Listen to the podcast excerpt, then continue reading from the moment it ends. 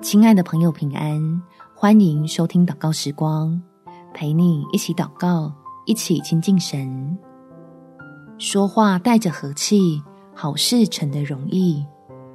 在歌罗西书第四章第五到第六节，你们要爱惜光阴，用智慧与外人交往。你们的言语要常常带着和气，好像用盐调和。就可知道该怎样回答个人。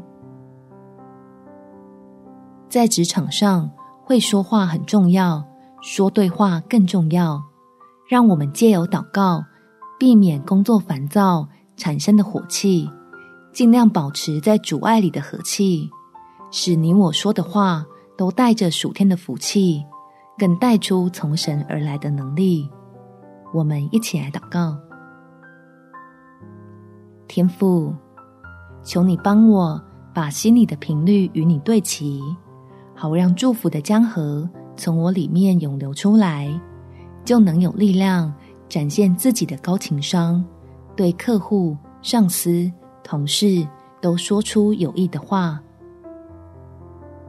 使你要向人赐福的心意，借着这些话语显明出来，并且带着属天的平安。兼顾我手里一切的工作，